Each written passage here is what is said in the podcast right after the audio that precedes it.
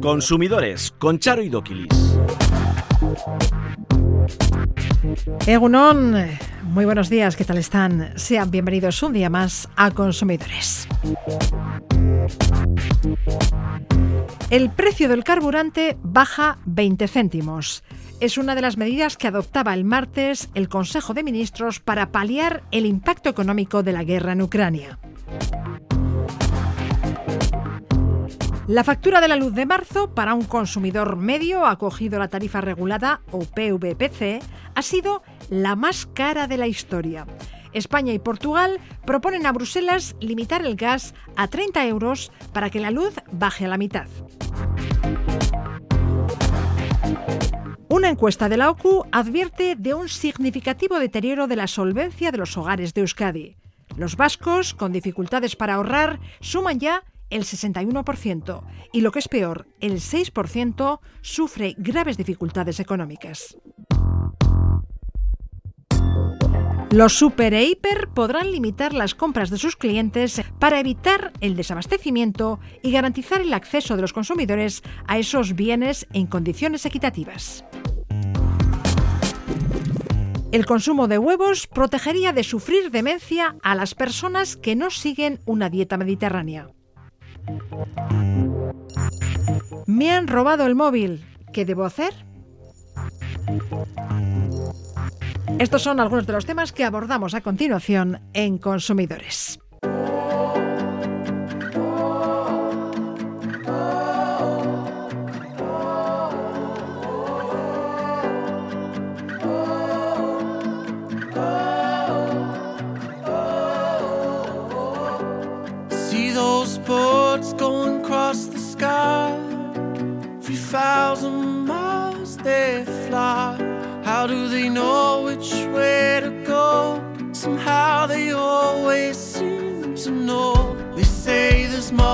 Everything we see. Wish I had a little Nature in me. Wish I had a little Nature in me.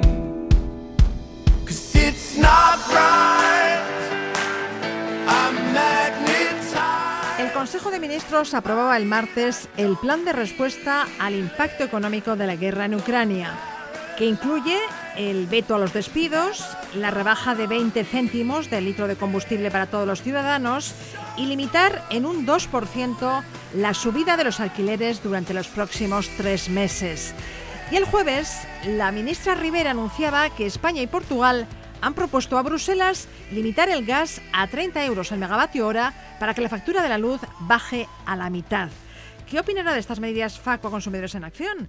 Rubén Sánchez, secretario general de Facua, ¿satisfechos? ¿Qué tal? No, para nada, la verdad. La verdad es que eh, hay cosas que pueden estar mejor de lo que teníamos o menos mal de lo que teníamos, pero desde luego no se resuelve el problema que sufrimos desde no la invasión de Ucrania por parte de Putin, sino desde hace más de un año. La luz, la gasolina venía subiendo enormemente y el gobierno no había llevado a cabo las medidas que corresponden, como tampoco ahora lo ha hecho. Aunque en el caso de la electricidad, bueno, veamos que ha puesto un tope al gas, eh, es una medida importante, pero no va a llegar a provocar la gran bajada de tarifas hasta todo lo que necesitamos los consumidores, teniendo en cuenta que este marzo el usuario medio paga 176 euros por la factura eléctrica, 176 euros, frente a los 71 euros que pagamos en marzo del año pasado. Desgranemos, si te parece, cada una de las iniciativas anunciadas. Se establece una bonificación mínima de 20 céntimos en cada litro de combustible hasta el 30 de junio. El Estado asumirá 15 céntimos y las petroleras un mínimo de 5 céntimos pues lo pagamos todos. La gran mayoría del descuento viene del erario público, con lo cual es una forma de ahorrarle a las petroleras que recorten beneficios y luego ellas tienen que poner cinco centimitos. ¿Sabes cuánto subió el gasóleo desde que Sánchez se reunió con los eh, señores de las petroleras? Pues en seis días subió ocho céntimos. O sea, ya con eso se había tragado por completo los cinco que tenían que, descontar a partir del 1 de abril. Curiosamente, al poco de anunciar la bonificación, los precios del carburante suben.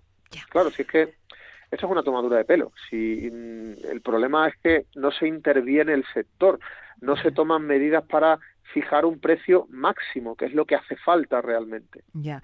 Y a pesar de la rebaja, los precios de los carburantes siguen muy por encima de los precios que teníamos a primeros de año. ¿eh? Eh, bueno, eh, tenemos una situación en la que el gobierno ha puesto, digamos, un parche que está claro que cuando vayamos a repostar, eh, primero nos llevamos la desagradable sorpresa de que, bueno, ya no sorpresa, ya estamos acostumbrados, ¿no? De que al repostar, pues vemos al finalizar que es un pastizal enorme, vamos a pagar y nos dicen, bueno, le quito los 20 céntimos de la normativa que ha aprobado el gobierno y nos da la sensación de que el gobierno nos está regalando.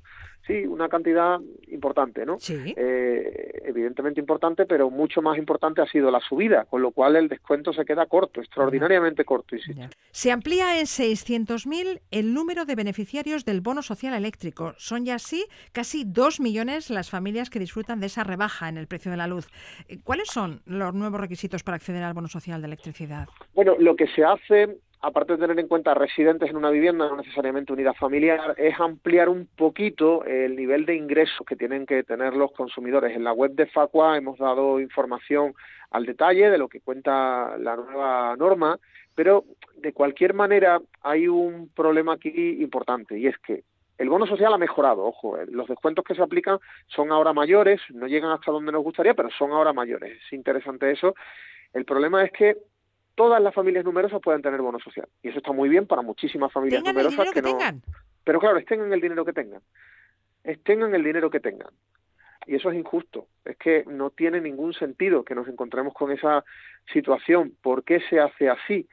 Eh, bueno, le vamos a, a insistir al gobierno en que hay que reformar el bono social de verdad, en condiciones, otra cosa es que quiera hacerlo o no. Nosotros hemos planteado un nivel de ingresos de entre dos y tres salarios mínimos en función del número de miembros y sus características en la unidad familiar, pero es que no nos contestan y, no tenemos claro si es que no tienen ninguna gana de debatir ya con las organizaciones como Facua, que representamos los intereses de los consumidores sobre estos temas, pero lo cierto es que la cosa va mal, eh, la cosa va muy mal en relación a la reforma del bono social, porque está prometida en el acuerdo programático, en el acuerdo de gobierno PSOE y Unidas Podemos, pero a la hora de la verdad no, no se está haciendo lo que, lo que prometieron, o al menos si lo pretenden hacer así, con este parche no llegamos a ningún sitio tampoco. Nuevo parche, como digo.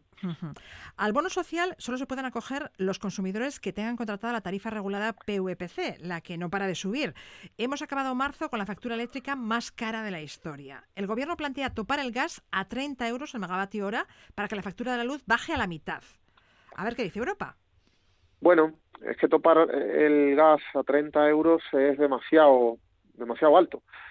Porque claro, a uno le dice, es que antes el gas estaba mucho más caro, ahora va a ser más barato. Claro, y si antes te vendían una barra de pan por 3 euros y de repente te la venden por 2, ¿eso es barato o sigue siendo un disparate? Pues con esto va a ocurrir lo mismo. Sí, la luz va a bajar, efectivamente, pero no va a bajar tanto como debe y vamos a seguir pagando un recibo muy inflado. Y si hace meses nos quejábamos por lo caro que estaba el recibo, el hecho de que vuelva a suponer lo que costaba hace meses no significa que tengamos que estar contentos. Hay que ir mucho más allá, pero una vez más, es que hay que ponerle topes a los márgenes de beneficio de estos señores que se están beneficiando de una regulación tan peculiar, que es una auténtica estafa, que provoca que energía que cuesta baratísimo producirla se paga al mismo precio que la que cuesta bastante más caro. Hablando de limitar los precios y las subidas, ¿qué opinas de la limitación de las subidas de los alquileres de viviendas al 2%? Pues que está muy bien, es un equilibrio entre derechos de caseros e inquilinos, pero dura muy poquito, con lo cual dentro de nada nos vamos a encontrar con que sigue la cosa igual que estaba, la gente que renueve el alquiler en pues en agosto o en septiembre va, va a tener que sufrir el IPC. Entonces, claro, los próximos meses, eh, abril, mayo, junio, los que tienen que renovar se libran. Pero ¿qué pasa con el resto? O sea, estamos hablando de que hay un altísimo porcentaje de personas que ya han sufrido la renovación antes o que la van a sufrir después y eso habría que retocarlo. Eh, habría que, digamos, ampliar el plazo en el que se aplica esta medida.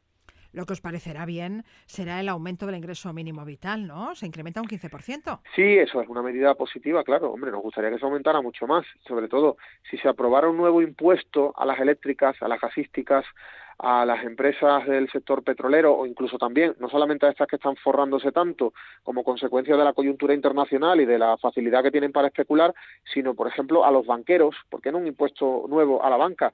que ayuden a España, que sean comprometidos, que sean patriotas. No lo hacen eh, porque no se les fuerza a ellos, ellos de su, digamos, de su bolsillo no van a aportar nada. Eh, si se les obligara con un nuevo impuesto, podríamos compensar las cantidades mil millonarias que estamos poniendo desde el erario público para pagar muchas cosas, ¿no? Muchas cosas que son necesarias, evidentemente, para ayudar a la gente y a los, y a los empresarios en estos momentos. Tras lo dicho, ¿consideráis absolutamente insuficiente el paquete de medidas anunciado por Sánchez para paliar las subidas de la luz, del gas, del carburante y de los alquileres de viviendas? Pues sí, no podemos dar una valoración globalmente positiva y creemos que a los empresarios, a los grandísimos empresarios de este país, se les está exigiendo poco o casi nada.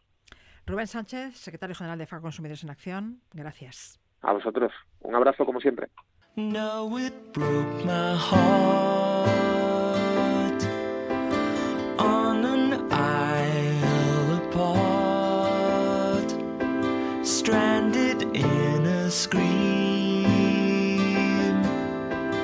Supermarket dream.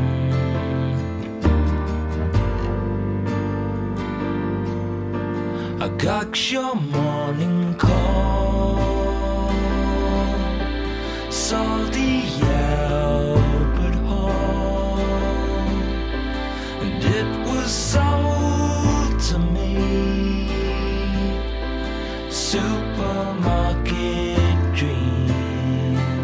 En el plan de respuesta al impacto económico de la guerra en Ucrania se recoge también la modificación de la ley que prohibía hasta esta semana que los comercios pudieran limitar el número de unidades que pueden comprar los consumidores. Recordarán que hace unos días les comentamos que era ilegal limitar la venta de cualquier producto, que no te podían obligar a comprar solo una o dos botellas de aceite por cliente. Bueno, pues esa norma se ha modificado. Y ahora se permite limitar la cantidad de artículos que pueden ser adquiridos por cada comprador cuando existan circunstancias extraordinarias o de fuerza mayor. Justifican este cambio de ley para evitar el desabastecimiento y garantizar el acceso de los consumidores en condiciones equitativas. Fernando Moner, presidente de la Confederación de Consumidores y Usuarios CQ, muy buenos días. Hola, muy buenos días. Fernando, cinco organizaciones de consumidores, entre las que se halla la CQ, aprueban y apoyan esta modificación de la ley. ¿Por qué? Bueno, yo creo que primero porque hace ya diez días eh, contactamos con, eh, con, las administraciones, tanto con el Ministerio de Consumo como con, eh, con Agricultura, y les hicimos ver nuestra opinión. Y es que habíamos detectado como intermediarios, es decir, no consumidores finales, sino pequeñas empresas de diferentes eh, sectores estaban haciendo un verdadero eh, acopio de, productos, con lo cual estaban provocando ese desabastecimiento de algún tipo de producto y el consumidor final, es decir, los que consumimos un litro de girasol cada 15 días o un bris de leche cada dos días, nos estaban dejando eh, sin existencias, con lo cual la medida que habían adoptado algunos eh, supermercados sí que estaba protegiendo los intereses de los consumidores finales, es decir, de las familias, tuya y mía, porque estaban limitando eh, la venta de algún tipo de producto, porque nosotros en ese momento lo que primero pensamos es a ver cuántas familias consumen más de un litro de aceite de girasol al día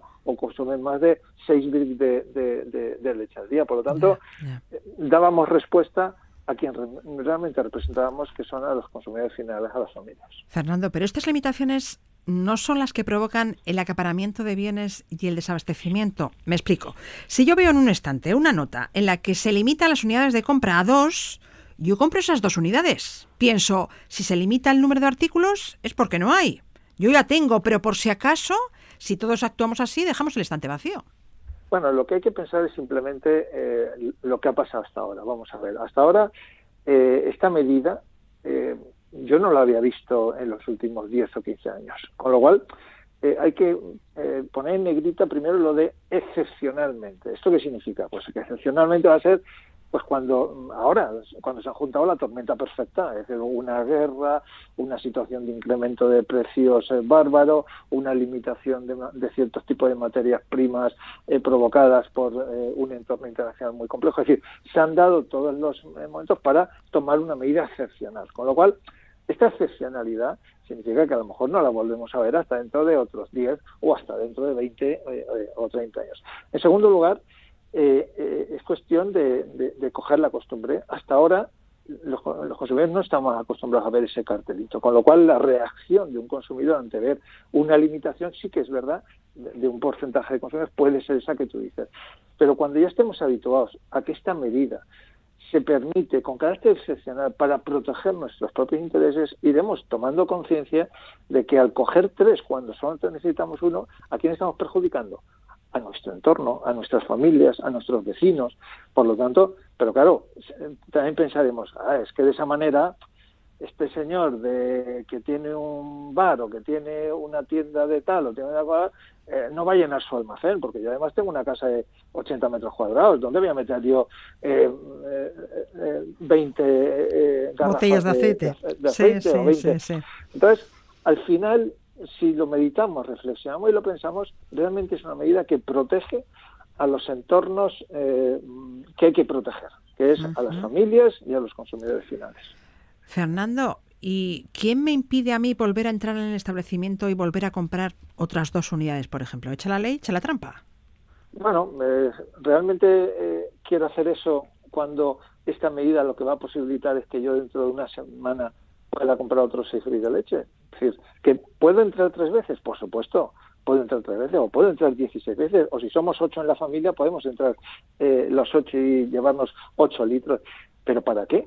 Es la pregunta es, ¿Para qué? Si a mí esta medida es para que yo mañana, cuando vuelva, o dentro de una semana, o dentro de 10 días, pueda mm, eh, tener también eh, producto. Y además, este cartel, si no lo he visto en 20 años, que, que, ahora lo vea durante dos meses, por unas circunstancias que ojalá no se repitan, porque eh, es que cuando hemos tenido pandemia, guerra, problemas de transporte, incrementos de, con precios de IPC históricos, es que estos cuatro elementos, yo que tengo 54 años, no los había vivido nunca.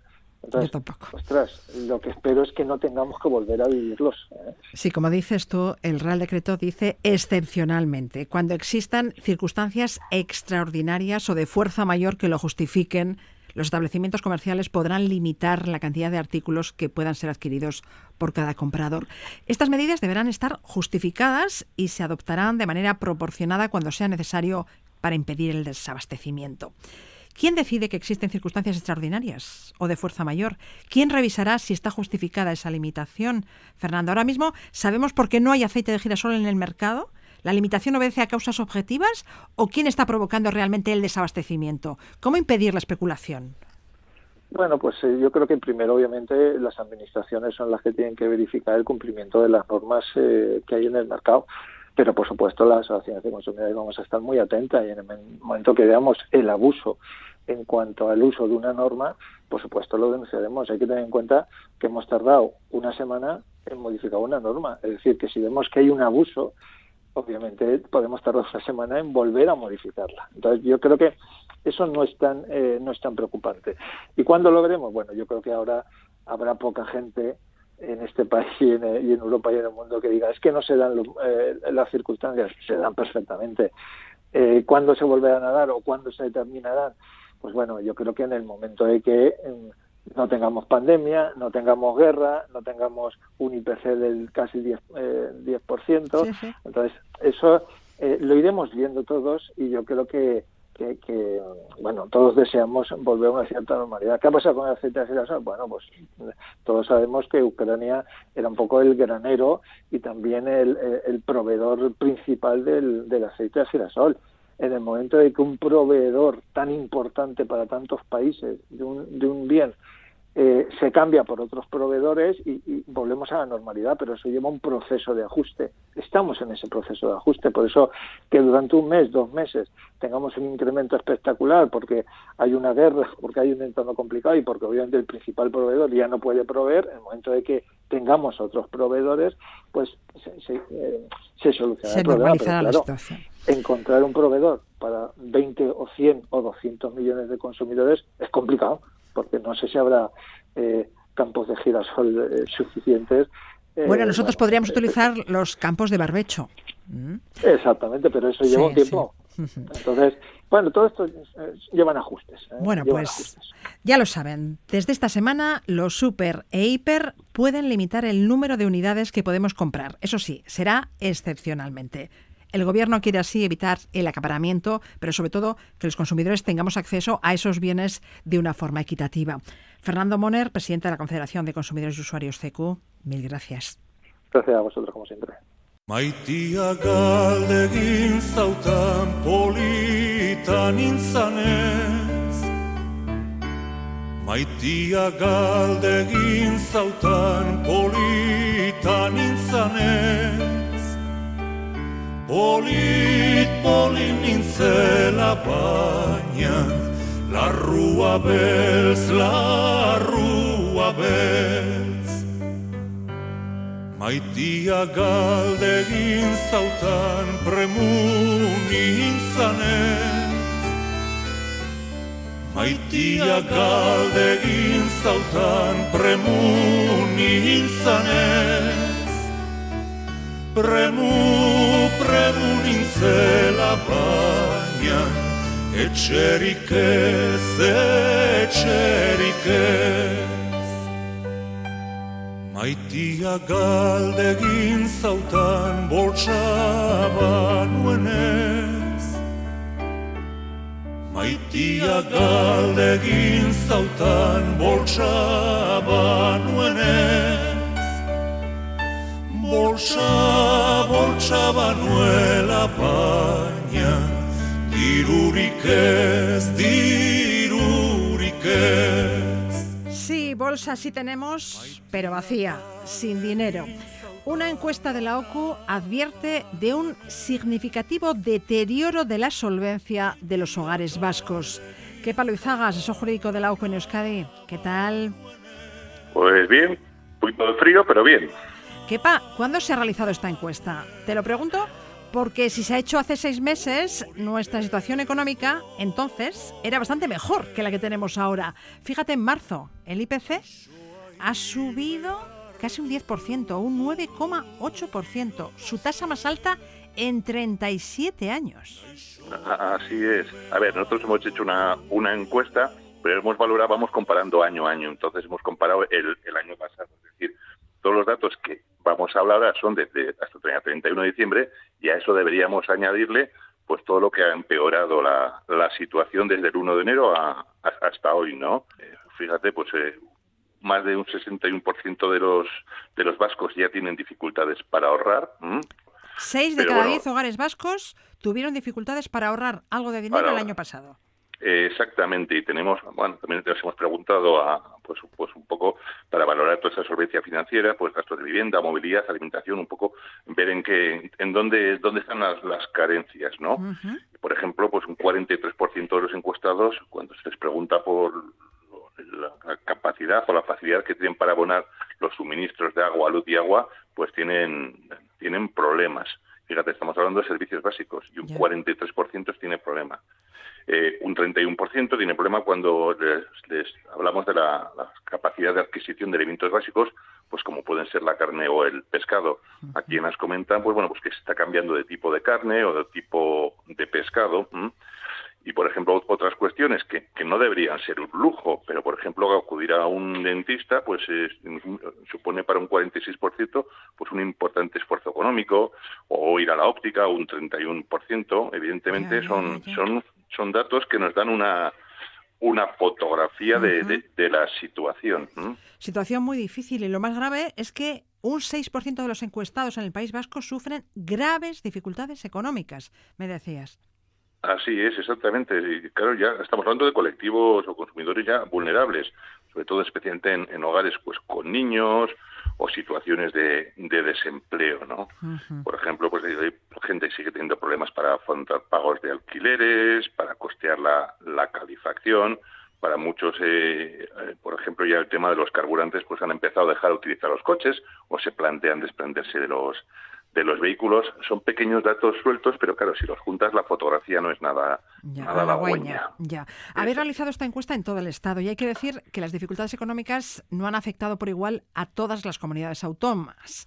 Nosotros estamos mejor que la media, pero ha bajado nuestra capacidad para afrontar el pago de la luz, del gas, para ir al dentista. Es, exactamente. Los peores resultados, fíjate, se, se concentran en Canarias, Murcia, Baleares, Andalucía, y Madrid, pero nosotros también hemos hemos bajado tres puestos, por así, por así decirlo. ¿A Navarra qué tal le ha ido? ¿Las familias navarras son más solventes que las vascas? Pues el índice de solvencia de Navarra es el 53,4 y el del País Vasco es el 48,3, con lo cual están algo bastante mejor que, nosotros.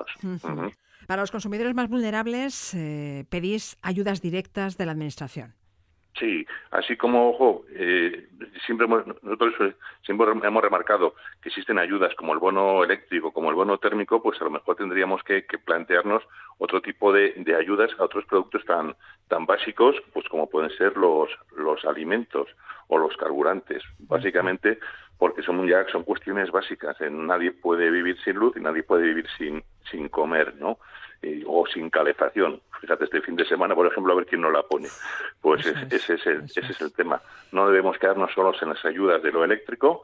Ahora tenemos un paquete de tres meses de medidas que, pues, a ver el, efecto que, pueden, pueden causar.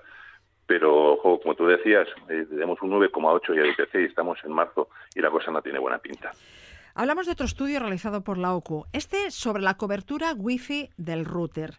Y una de las conclusiones de ese estudio es que el teletrabajo y la creciente demanda de conexión Wi-Fi en casa ha provocado que muchos routers se hayan quedado desfasados, ¿no? Sí, así es. Fíjate, por ejemplo, eh, nos lo dice el INE, en el año 2021 en el 84% de las casas hay algún tipo de ordenador o, tableta y un 83% de estas casas tienen conexión de banda ancha o ADSL o fibra o, o cable. Es decir, es algo ya habitual en todas las casas, pero bueno, Hemos hecho una encuesta con cinco hogares, cinco operadores de telecomunicaciones diferentes y nos, nos revelan un poco por las, que las velocidades de bajada de datos pues son bastante inferiores de media, tres o cuatro hasta cinco veces, y esto se conseguiría pues eh, mejorando la calidad del, del router. Ya, solicitando el cambio del router pasados. Sí, porque si pasados cuántos años. A ver, nosotros eh, decimos que pues que por lo menos cada tres años debería haber un, un cambio gratuito porque la tecnología va cambiando, las bandas todo, y todo pues hay, hay que adecuar el router a, a las nuevas eh, posibilidades. Exactamente. Porque eh, además eso lo vamos a ir viendo. Es decir, todo cuando tenemos problemas, vemos que la, velocidad de bajada pues es lenta, que se nos cortan las comunicaciones, porque muchas veces, oye, pues interfieres con el wifi de, de los de alrededor, pues entonces no tenemos, no estamos disfrutando de un servicio adecuado y encima, pues hombre, cada dos tres años la tecnología va avanzando, hay cosas mejores y claro, a los nuevos que entran les dan algo nuevo y dices, oiga, pues hagamos usted una especie de plan renove o, o cámbiemelo. Así que pues nosotros recomendamos que, que se insista, pues pasados esos dos tres años, a las teleoperadoras y que nos, que nos, cambien los. Así es. Para acabar hablamos de un análisis de laboratorio y de una prueba de usuarios de siete desodorantes sin sales de aluminio. Las sospechas de que las sales de aluminio pudieran causar cáncer de mama o enfermedades neurodegenerativas ha impulsado a las marcas a eliminarlas de muchos desodorantes. Pero la pregunta es, ¿son eficaces? ¿Mantienen su efecto antitranspirante? ¿Y cuáles son los mejores? Pues mira, hemos eh, eh, testado pues varias varias marcas, pues las, las más conocidas, por ejemplo, de los supermercados eh, pues normales y luego pues hemos pues como Dove, Fa, Nivea, Sanex una marca blanca, pues la del supermercado líder, y hemos ido también a una de farmacia, de la, Roche Posay. Entonces, claro, hay unas diferencias de precio, pues desde un euro con treinta, pues hasta casi los 10 euros de la de, farmacia, claro. Depende de lo que exactamente, hay, hay, mucha diferencia. A ver, básicamente... Y no siempre los más caros son los mejores. Como bien saben, ya. Básicamente hay dos cosas que nos, que nos hemos fijado un poquitín. La, eficacia contra el mal olor corporal, y eso lo, lo, cubren, lo cubren todas sin ningún tipo de problema. Son todas en desodorantes de unisex o en envases de, de 150 o, dos, o 200 mililitros. Y básicamente lo que tenemos que decir es que, a ver, el sudor, por así decirlo, no en sí no huele. Lo que pasa es que en nuestro grupo pues tenemos bacterias que lo que hacen es descomponer sus proteínas y eso provoca el mal olor. Claro, tampoco debemos estar lavándonos cada momento. Entonces, ¿qué hace el desodorante? Pues eh, enmascarar o tapar o disminuir un poco ese olor al inhibir esas bacterias implicadas. Mira, y por ejemplo, si, si recomendamos uno, pues es el que más destaca y además eh, no ni el más caro ni el más barato, pero es el Sanex, el 0% invisible. Es, el, el mejor, de todos de los todos los analizados. Sanex 0% invisible. Muy bien, pues lo vamos a dejar aquí. Como siempre, un placer charlar contigo. Y abrígate. exactamente, nos abriguemos todos igualmente, Charo. Que palo izaga, mucho un día, tagur. Uf, tagur. Consumidores arroba La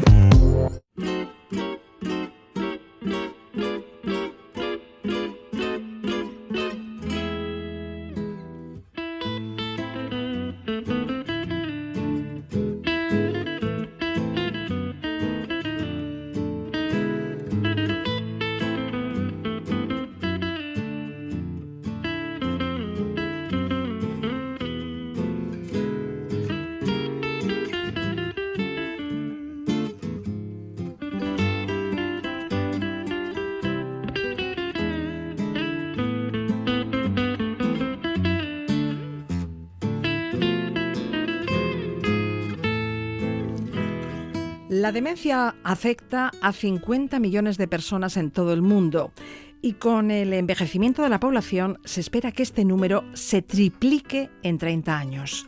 Hoy por hoy no existe ningún tratamiento eficiente para curar la demencia, por lo que la prevención es la estrategia más eficaz para reducir su incidencia. Y junto a la vejez son factores de riesgo el tabaco, la obesidad, el alcohol, el sedentarismo o una dieta inadecuada. Investigadores del Institut d'Investigació Biomèdica de Belviche y del Institut Català d'Oncologia han observado en un estudio que el consumo de huevos está asociado a un menor riesgo de sufrir demencia, en especial Alzheimer, entre las personas adultas que no siguen la dieta mediterránea. Raúl Zamora Ross es el investigador principal del grupo de investigación de nutrición y cáncer de estos centros y ha sido el líder del estudio. Doctor Raúl Zamora Ross, buen día. Buen día.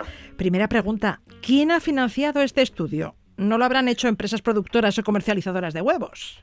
No, no, el, estudio no, no, está financiado por ninguna por ninguna empresa ni por ninguna no tiene financiación. Dicho esto, ¿cuál ha sido el objeto de este estudio? ¿Estudiar nuestra dieta y su relación con las demencias? Eh, el estudio em, empezó con esta, con este, con otro estudio previo donde donde investigamos la, evaluación entre el consumo de huevo y, mortalidad y vimos que la, el consumo de huevo eh, mejoraba o bueno o, o disminuía el riesgo de mortalidad por enfermedades nerviosas o del sistema nervioso. Y entonces quisimos eh, profundizar este estudio yendo a ver una de las enfermedades del sistema nervioso más, más fuertes o más importantes, que es la demencia, y ver si también disminuía el, riesgo de, incidencia de esta, de esta enfermedad. ¿Y durante cuánto tiempo han hecho un seguimiento de lo que comían los participantes en el estudio?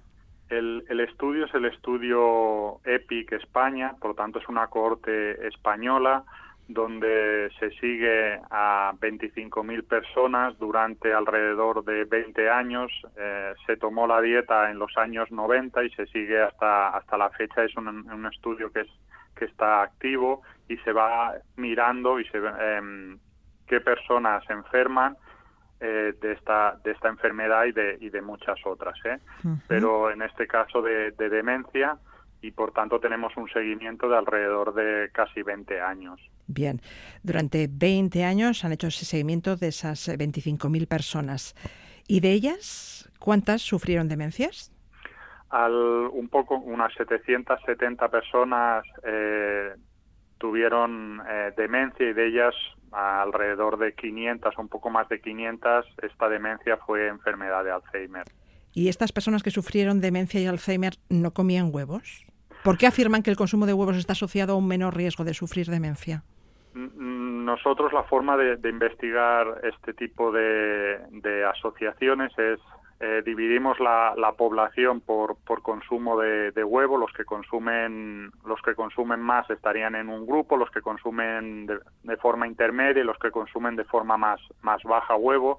Y vemos eh, el riesgo en cada en cada categoría y entonces comparamos los riesgos de las diferentes categorías. Y lo que vimos es que en el grupo con más consumo de huevo había menor incidencia de bueno o menor riesgo, mejor dicho, de, padecer demencia, solo en los casos donde se seguía, donde no se seguía una, donde la adherencia a la dieta mediterránea era más baja. En los en los pacientes o en los participantes donde la hubo una adherencia alta a la dieta mediterránea, no se vio una protección extra del huevo em, a la dieta, por decirlo de alguna forma. Ya.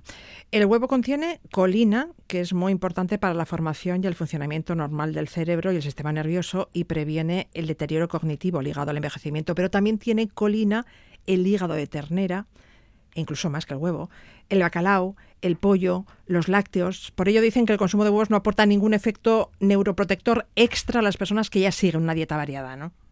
Sí, la, nosotros lo que hemos lo que hemos visto es que tanto estas estos compuestos como la colina, la zeaxantina, eh, la luteína, que son característicos del huevo, tienen o se han visto tener un efecto neuroprotector. Es verdad que estos compuestos también están en otros alimentos, ya sean de origen animal en algunos casos y también en, de origen vegetal. También hay otros otros compuestos como por ejemplo podrían ser los polifenoles o otras vitaminas que también podrían tener un, un efecto neuroprotector. Si nosotros comemos una dieta eh, variada y rica en estos en estos alimentos, posiblemente no estos compuestos ya vengan por otros alimentos y no necesitemos un aporte entre comillas extra que nos, nos lo aportaría el huevo.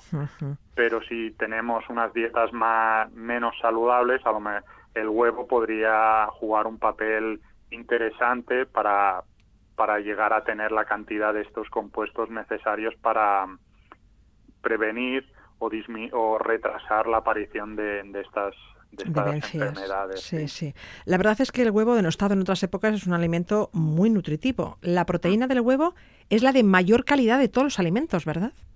Sí, es la proteína que se tiene como estándar de, mayor calidad biológica. Asimismo, el huevo contiene todas las vitaminas, menos la C, y antioxidantes, y minerales, y grasas, y además es barato.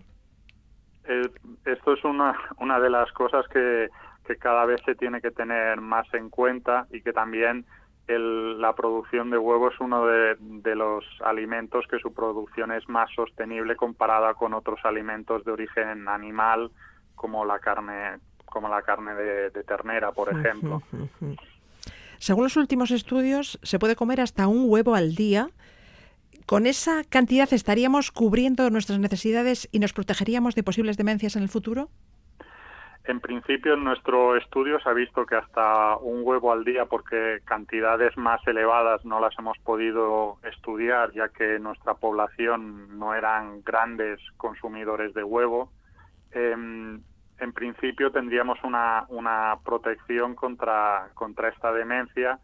Volvemos a, repetir o a recalcar en las dietas em, menos si no sigues una dieta saludable. Equilibrada, sí. Eh, si la sigues, en principio, eh, el huevo no, no tendría un efecto protector extra. No, tampoco lo que también se ha de tener en cuenta es que si tú sigues una dieta variada, el huevo está dentro de esto. Eso se incluye en ella. se incluye en ella y no y no tendría ningún problema dentro de este consumo moderado Em, de la dieta, por ejemplo, en una dieta mediterránea, pues el consumo de huevo estaría eh, recomendado pues entre dos, tres veces a la semana, que sería entre cuatro y seis huevos a la semana, más o menos. Pero se puede comer hasta siete, ¿verdad? Sí, al final tampoco la, cantidad de decir seis, siete, estaríamos pues eso entre cuatro, seis, siete, serían la, serían las recomendaciones serían normalmente entre 4 y 6, hasta, hasta 7 en principio en nuestros estudios no hemos visto ningún tipo de, de, problema y hemos visto esta, esta protección o esta prevención o reducción del riesgo, mejor dicho, en, en, en, demencia. Doctor Raúl Zamora Ross, investigador principal del Grupo de Investigación de Nutrición y Cáncer del Instituto de Investigación Biomédica de Belviche y del Instituto Català d'Oncologia, moltes gràcies. Muchas gracias por, por interesaros por nuestra investigación. No quiero hacer una canción protesta, pero estoy llamando a Dios y no contesta. Camino con la tentación a cuestas, con la noche y los grillos como orquesta, y te juro que estoy llamando a Dios y no contesta, y creo que a mi móvil no le queda batería. Me Bajo del tranvía en la gran vía y camino con la tentación a cuestas detrás de una utopía en que poder creer. Tanta tecnología y el humano todavía no ha aprendido a ser su propio guía, materia y energía y todavía espero el día en que descubra su propio poder. Y yo debo ser el bicho raro, pues le escribo al amor y al desamparo. Me declaro en contra de pasar por ese aro. Pregunto con descaro cuál es el rumbo para el que no cree en el faro. La humanidad es pura vanidad. No envidio al prójimo ni a su verdad. Camino anónimo por la ciudad en esta sociedad que es sinónimo de soledad y cueste lo que cueste seguiré mi rumbo. Oímos smartphone. En el Estado español, cada dos minutos se sustrae un smartphone, un teléfono inteligente. Yuri Kenner, ¿Qué tal? Muy buenas. Pocas situaciones generan tanta ansiedad como descubrir que nos han robado el smartphone o, o que no está en nuestro bolso bolsillo. Claro, o sea, ten en cuenta que el 80% de nuestro tiempo tenemos el móvil en un radio de metro y medio aproximadamente. Si no es en el bolsillo, es en el coche, en la mochila, encima de la mesa. En cuanto notamos que no lo tenemos, o sea, no, eh, no sé, pues aquí no sé, sí, nos genera Sí, esa, nos esa ansiedad, los nervios. nos ¿Qué ha alteramos. pasado? Bus- rebuscamos, rebuscamos y cuando por fin descubrimos que es que no lo tenemos, que alguien nos ha metido la mano en el bolso, en el bolsillo, nos lo hemos dejado en ese, eh, pues encima de la barra del bar y ya vamos y ya no está. Entonces empezamos a pensar mucho. ¿Qué hago con el móvil? Ya. Y muchas veces Y más que por el terminal, sufrimos por los contactos, por las fotos. El mayor problema de la pérdida o del robo del móvil es la privacidad. Eso iba a decir, que fíjate que con el precio que tienen estos Que son caros, dispositivos, eh, lo- evidentemente lo primero que pensamos es, ay, mi móvil, no, ahora me tengo que comprar otro.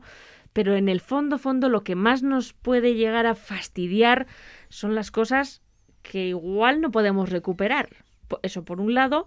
Y por otro lado, si el móvil está en manos ajenas, datos privados, que de repente empezamos a pensar que cualquiera o un- una persona desconocida puede tener acceso a ellas, ¿no?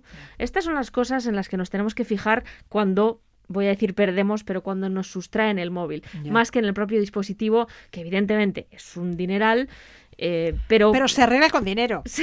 Eso se arregla con dinero. se arregla con dinero y hay otras cosas dentro del móvil que puede que no tengan solución. ¿no? Si no recuperamos el móvil, perdemos datos, como Sí. decíamos. Resulta fundamental, por eso, hacer copias de seguridad. Sí, hay que hacer copias de seguridad siempre. Nos podemos fiar de las copias de seguridad automáticas que hacen en la nube los distintos dispositivos, como hemos explicado en, en alguna ocasión. Mm, Si somos más desconfiados, también hacer copias de seguridad manuales y luego una vez que ocurra este, bueno, por los datos que has dado es muy probable que nos vaya a ocurrir en algún momento, pues que estemos preparados, ¿no? Primero vamos a tratar de que no ocurra, pero si ocurre vamos a prepararnos y entender qué pasos tenemos que seguir a la hora de, de- de actuar, ¿no? Bueno, más vale prevenir. ¿Qué consejos nos puedes dar para evitar perder el móvil e impedirles a los cacos el acceso a nuestro terminal? ¿Colgárnoslo del cuello? Pues mira, ojalá, o- ojalá fuera así de fácil, ojalá fuera así de fácil y ojalá tuviera una, una fórmula mágica para que eso no ocurriera, ¿no? Pero bueno, eh, hay una- algo muy obvio que es no dejarlo a la vista. Es, tenemos un gesto, fíjate, fíjate dónde lo tengo yo Sí. ahora. Tengo yo el móvil encima de la mesa, es un gesto muy habitual. y Tranquila, estamos- yo no te lo voy a robar. Ya me imagino, pero es, es, es un gesto que tenemos tan interiorizado que lo hacemos incluso en espacios públicos, Públicos, sí. en un bar, en la biblioteca, en, en sitios en que si nos despistamos, nos levantamos porque nos vamos a casa, nos lo hemos dejado y puede que luego volvamos Un y ya amigo no de lo esté ahí, ajeno ¿no? se lo lleve. Eso es. Sí, Entonces, sí. Estas costumbres, pues tenemos que empezar a estar más atentos y, y, bueno, pues eh, tratar de evitarlas, ¿no? Encontrar otros espacios más adecuados para dejar el móvil cuando no lo estamos utilizando, ¿no? Es fundamental también que tengamos activado el bloqueo de pantalla para que nadie pueda acceder a su contenido fácilmente. Sí, porque bueno, al final es, es muy fácil, eh, lo cómodo a veces es como, va, pues si solo lo uso yo, ¿no? ¿Para qué voy a estar aquí poniendo un pin, un código? Eh, hay, tenemos que acostumbrarnos a, a que, bueno, al final para mirar cualquier cosa, pues no cuesta nada meter este código y nos puede ayudar, eh, pues de cara a una situación como esta, porque si no ponemos ningún código, también, bueno, los móviles cada vez tienen eh, eh, sistemas más avanzados que nos permiten, pues por, por biometría, ¿no? Pues la, nos lee la cara, podemos poner la huella, que no tenemos ni siquiera que memorizar un- una, una contraseña y nos puede ayudar si nos encontramos en la situación de que nos roban el móvil, de que no estén nuestros datos y toda la información, el contenido del móvil a disposición de cualquier persona que lo, que lo pueda abrir ¿no? o desbloquear. Así que este sí que sería otro de los consejos. Vamos a poner un, un bloqueo de la pantalla. ¿no? También me decías que es conveniente apuntar el DNI del móvil, el email. ¿Cómo sé cuál es el email de mi móvil y porque es conveniente conocerlo. Sí, es un, es un código único que tiene cada terminal, cada dispositivo móvil tiene esa especie de DNI, una referencia única que nos va a servir para identificarlo en caso de que lo perdamos o, si alguien lo, lo, recupera para saber que es exactamente ese el, el móvil que yo tenía. ¿no? Normalmente viene en una pegatina en la caja del móvil ¿Dónde está la caja? ¿Dónde está la caja? Iba a decir, bueno, pues eh, lo podemos mirar en la caja del móvil, siempre aparecen varios, el código de barras, no sé cuántos, y luego pone email, no sé qué. Si no tenemos la caja del móvil, que es muy probable eh, para muchos de nosotros, eh, podemos pulsar en el móvil. asterisco, asterisco, almohadilla, almohadilla, 06, almohadilla, y nos va a aparecer en pantalla un número largo con un montón de, pues, de, dígitos. ¿Ese es el email? Y ahí ya nos aparece ese email ese número único de nuestro dispositivo. Entonces, si no tenemos la caja, que es lo, más, probable, ¿eh? pulsando asterisco almohadilla 06 almohadilla, lograremos conocer el email de nuestro móvil. Lo apuntamos en un lugar seguro y luego, como vamos a ver después, nos puede ser muy útil de cara a poner una denuncia si nos roban, pues eh, para bloquearlo, para que no se pueda volver a utilizar. Tanto las operadoras como los propios fabricantes pueden meterlo en una base de datos de, terminales robados y, ya, no, ya no va a servir para nada. Entonces, cuantas más veces hagamos esto, eh, menos eh, rentable va a ser para los cacos robar un móvil. Si después no se puede hacer uso de él, evidentemente pues van a sacar menos dinero si lo revenden, ¿no? Claro, cuanto antes se bloquee la línea, mucho mejor. Claro, y para nosotros mejor, porque No se, no, ese móvil no se puede utilizar, no se puede abrir, no se puede hacer nada con él. Así que es un dato muy útil que muy pocos tenemos en cuenta y nos lo apuntamos, eh, bueno, pues por lo que pueda pasar, ¿no? Muy bien. Bueno, el mal está hecho. ¿Qué hacemos si nos roban el móvil o detectamos que ya no lo tenemos? Hay que actuar con rapidez. Sí, muy, muy rápido, porque aquí, bueno, pues, eh, pues los amigos de lo ajeno, como les llamabas, pues eh, son también muy rápidos con, con, esto, ¿no? Entonces, lo primero, yo creo que es algo que hacemos todos de forma completamente natural, que es llamarnos. Vamos a llamarnos, a ver qué pasa, y si no lo escuchamos en nuestro alrededor, entonces, o nadie coge al otro lado y dice, oye, pero te lo has dejado aquí, que ha pasado también, ¿eh? No es lo más habitual. A mí me ha pasado. Pero, Sí, también Me devolvieron el móvil. Pues sí. mira, em, hay gente buena todavía por el mundo y me encuentro este móvil, cojo y, y, se lo devuelvo a su propietario. Pero si no, entonces lo siguiente que deberíamos hacer es utilizar la opción de encuentra mi dispositivo. Tanto los móviles iPhone como los Android tienen esta función que nos permite de forma remota, desde un ordenador o desde otro móvil, etcétera, accediendo con nuestras contraseñas eh, eh, propias, eh, podemos encontrar, geolocalizar en un mapa dónde se encuentra nuestro, nuestro teléfono móvil.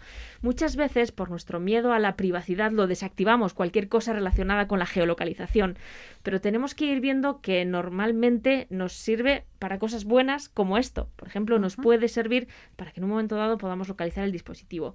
Eh, por ejemplo, los, eh, los terminales Apple, aunque, lo aunque desactivemos la geolocalización para el resto de aplicaciones, va, a mantener siempre activa la geolocalización en un eh, para este servicio denunciaremos el robo ante la operadora de telefonía y ante la Erchancha. Y respecto a la denuncia, sirve también de cara a posibles reclamaciones al seguro, ¿no? Si nuestra póliza cubre el robo. Sí, eh, podría ser para eso. Y también si llamamos a nuestro operador para decirle, oye, me han robado el móvil, por favor, anúlame la tarjeta SIM, quiero bloquear las llamadas, que no se pueda hacer nada, que no se puedan, eh, que no puedan navegar.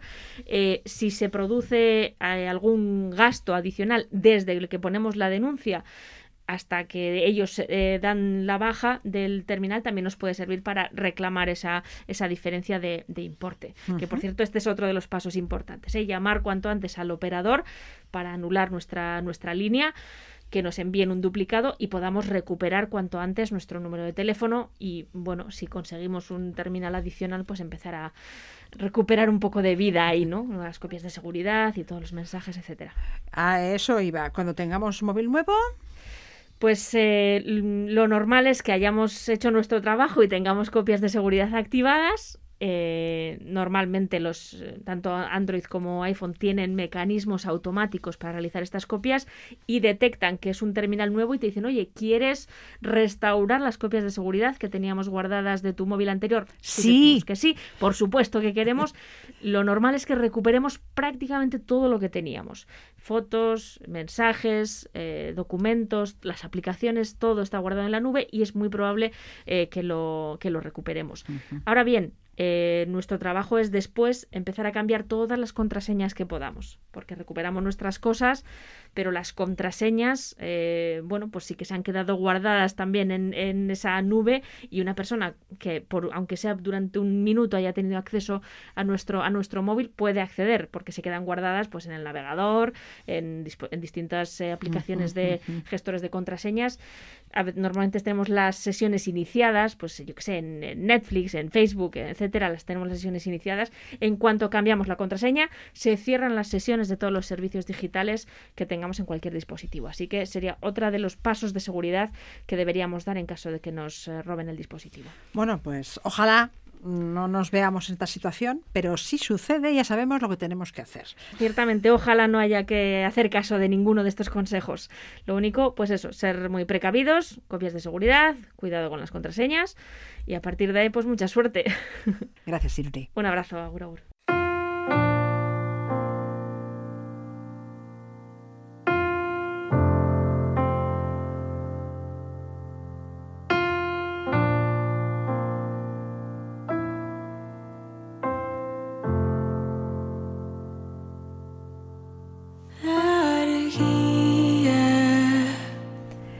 Isaro y Eva Amaral cantan Arguía.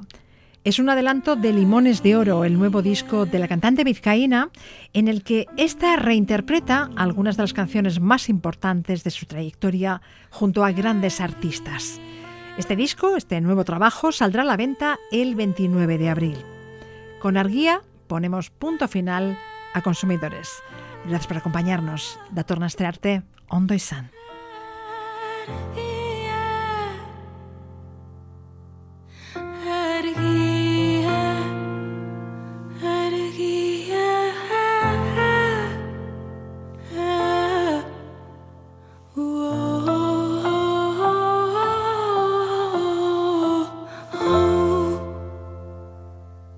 Beta, sale